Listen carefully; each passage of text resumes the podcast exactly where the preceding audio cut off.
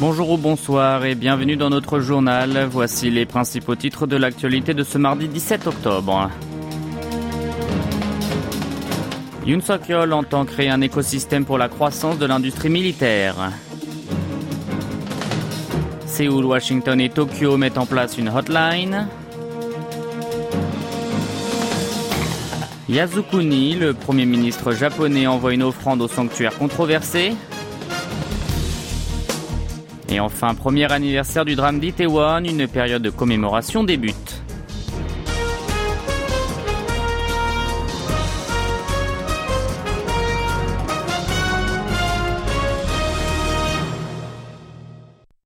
L'industrie de défense sud-coréenne qui s'est développée à partir de rien est en train d'écrire une nouvelle page de son histoire. C'est ce que Yoon Suk-yeol a déclaré à l'exposition internationale de l'aérospatiale et de la défense de Séoul 2023 qui a été inaugurée aujourd'hui. Selon le président de la République, dans le passé, la Corée du Sud dépendait des aides étrangères et des importations, mais aujourd'hui, elle est devenue un exportateur d'avions de chasse de pointe. Le numéro un sud-coréen a affirmé que l'armement constituait le secteur stratégique qui soutient la sécurité l'économie du pays. Et pour son progrès, il a expliqué avoir fondé un organisme spécialisé au sein du bureau présidentiel de Yongsan et tenté de favoriser les exportations à chaque fois qu'il a rencontré des chefs d'État ou de gouvernement. Le président Yoon a affiché ensuite son intention de créer un écosystème pour la croissance de l'industrie militaire et de doper aussi le secteur aéronautique et spatial en créant une agence nationale dédiée. Pour cet événement, plusieurs actifs des États-Unis ont été dévoilés, dont le bombardier stratégique B-52 et le chasseur sur furtif F-22. Côté Corée du Sud, elle a exposé l'avion de combat F-35 ainsi que des équipements de son système militaire dit des trois axes. Il s'agit des principaux engins de Séoul et Washington pour faire face aux menaces balistiques et nucléaires de Pyongyang. Le chef de l'État a ensuite expliqué que c'était l'occasion de vérifier la capacité écrasante de l'alliance sud-coréano-américaine sans mentionner la Corée du Nord ni le camp communiste. Par ailleurs, il a déclaré se concentrer sur la vie du peuple et l'économie plutôt que la question de l'idéologie après l'échec du parti du pouvoir du peuple, le PPP, la formation présidentielle lors de l'élection municipale partielle de l'arrondissement de Gangso à Séoul la semaine dernière. Justement, l'exposition internationale de l'aérospatiale et de la défense de Séoul, le Séouladex 2023, s'est ouverte aujourd'hui. Les Black Eagles, la patrouille de l'armée de l'air, ont réalisé une démonstration de vol admirable. À cette occasion, le chasseur supersonique sud-coréen KF-21 a été dévoilé au public pour la première fois. L'édition de cette année d'une ampleur sans précédent rassemblant 550 entreprises du monde entier. En dehors du KF-21 seront exposés le KF-16, l'avion de combat principal de l'armée de l'air, ainsi que le Cygnus, l'avion multi rôle de ravitaillement en vol et de transport, envoyé récemment en Israël afin de rapatrier les ressortissants sud-coréens bloqués. C'est aussi l'occasion de découvrir plusieurs aéronefs des forces armées américaines. Les États-Unis ont fortement augmenté leur liste pour l'exposition à l'occasion du 70e anniversaire de leur alliance avec la Corée du Sud. On y retrouve notamment le U-2, un avion de reconnaissance capable de voler à une altitude de plus de 20 000 mètres, et le F-22 Raptor, qualifié comme l'avion de chasse furtif le plus performant au monde. Bombardier stratégique B-52 a rejoint aussi le pays du matin clair pour ce salon. Cet engin s'est montré dans les airs à une altitude de près de 400 mètres sans pour autant être exposé à terre. Puis il a atterri dans une base militaire sud-coréenne pour la première fois. Un message d'avertissement contre les menaces balistiques et nucléaires de Pyongyang. Le Séouladex 2023 se tiendra jusqu'à ce dimanche et la visite du public est possible uniquement le week-end. La Corée du Sud, les États-Unis et le Japon ont établi une ligne téléphonique rouge pour permettre une communication directe trilatérale en cas de crise, une action qui intervient dans un contexte mondial de tensions accrues, notamment par la guerre en Ukraine et par le conflit entre Israël et le Hamas. Les dirigeants des trois pays s'étaient mis d'accord pour mettre en place une ligne directe à trois lors de leur sommet tenu en août dernier. Un responsable du gouvernement sud-coréen a confirmé lundi à l'agence de presse Yonhap l'achèvement de l'installation de la hotline trilatérale ainsi que des tests fonctionnelle. Cette ligne qui relie les conseils de sécurité nationale NSC des trois nations permettrait une communication vocale et vidéo entre leurs dirigeants et les hauts responsables de la sécurité à tout moment. Contacté par Yonap le 11 octobre dernier, le NSC de la Maison Blanche a fait savoir que des efforts étaient en cours pour améliorer les capacités de communication à trois afin d'assurer un accès régulier et rapide aux échanges par la voix et la vidéo. Pour rappel, au cours de leur sommet le 18 août dernier à Camp David aux États-Unis, Joe Biden et Fumio Kishida s'étaient engagés à mener des consultations immédiates en cas de crise. Pour ce faire, ils avaient décidé d'établir une ligne de communication directe entre eux. Reste à savoir quand cette ligne pourra être réellement utilisée, car les trois leaders n'ont pas défini ce qu'ils entendent par crise dans le document indiquant l'obligation de consultation tripartite. Toute l'actualité de toute la Corée, c'est ici sur KBS World Radio.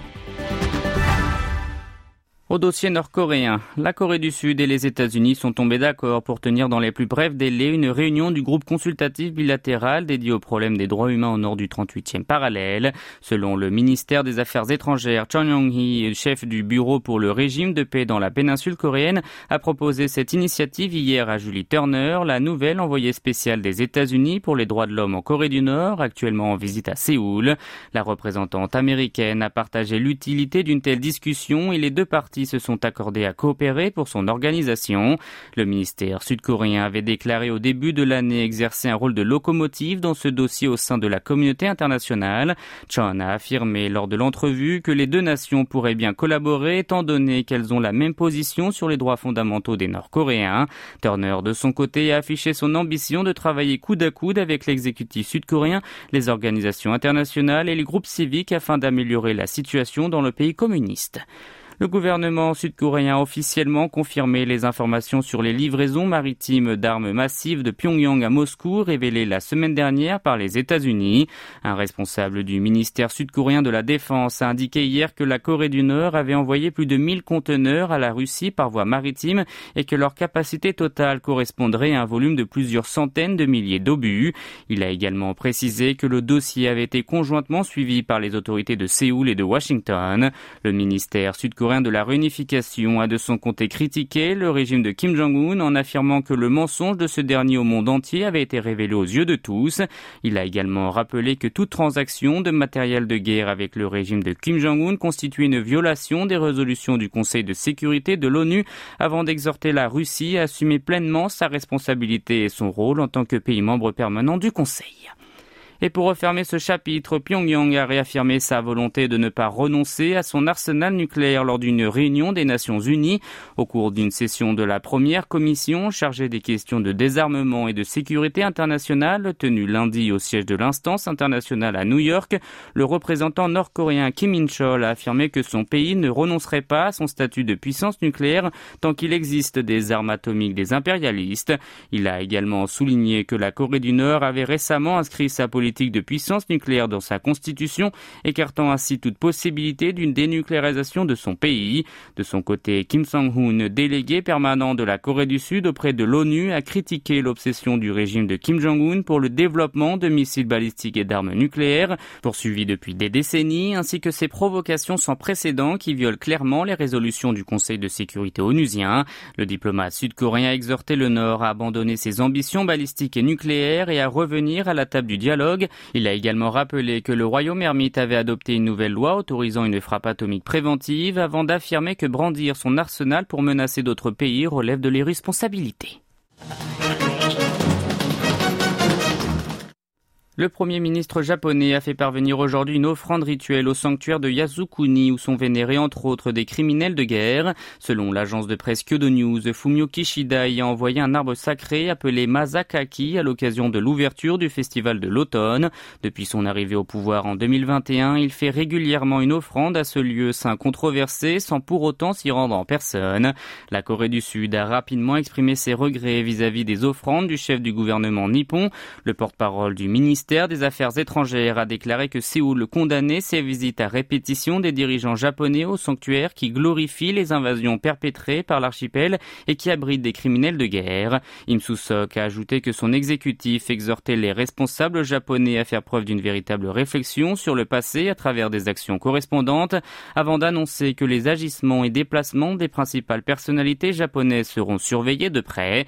Hier, le ministre de l'économie, du commerce et de l'industrie du cabinet de Kishi Yasutoshi Nishimura s'est rendu au sanctuaire en question pour s'y recueillir et pour y déposer une branche sacrée Tamaguchi. Le lieu situé dans le centre de Tokyo honore la mémoire de près de 2,5 millions d'individus morts au cours des conflits menés par le Japon depuis la fin du 19e siècle jusqu'à 1945. Parmi les personnes qui y sont vénérées figurent 14 criminels de guerre de classe A, dont l'ancien premier ministre japonais Hideki Tojo, condamné et exécuté en 1948. Et pour terminer, le triste premier anniversaire du drame d'Itaewon approche. Les familles des victimes de la catastrophe du 29 octobre 2022 ont lancé hier deux semaines de commémoration en appelant à l'adoption d'une loi spéciale afin de tirer au clair cette affaire. Cela fait bientôt un an que ses proches, accompagnés de religieux bouddhistes, tentent coûte que coûte de se faire entendre par l'Assemblée nationale. Du 8 juin au 1er juillet, ils ont marché 159 km en direction du Parlement à la mémoire des 159 femmes disparues. Depuis hier, il se rassemble à nouveau devant le nouvel hôtel installé sur la place de Séoul pour déposer des fleurs de chrysanthème. Lee Jong-min, président du Conseil des familles des défunts, a alors précisé que la mémoire du désastre d'Itaewon s'estompe petit à petit sans que les faits ne soient clarifiés et qu'aucune punition correcte ne soit décidée. Le Conseil des familles des défunts et le Comité des contre-mesures des citoyens ont désigné la période du 16 au 29 octobre comme moment intense de commémoration. Durant ces 14 jours, ils échangeront avec des habitants lors de cérémonies d'hommage qui auront lieu chaque soir.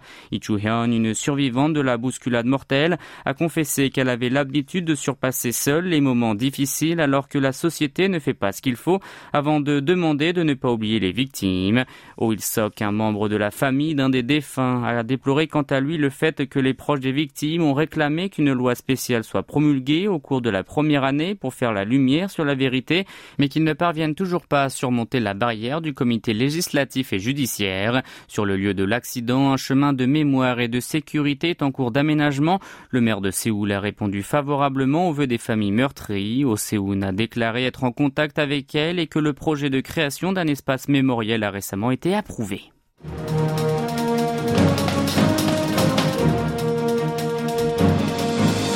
C'est la fin de ce journal qui vous a été présenté par Maxime Lalo. Merci de votre fidélité. Excellente journée à l'écoute de KBS World Radio.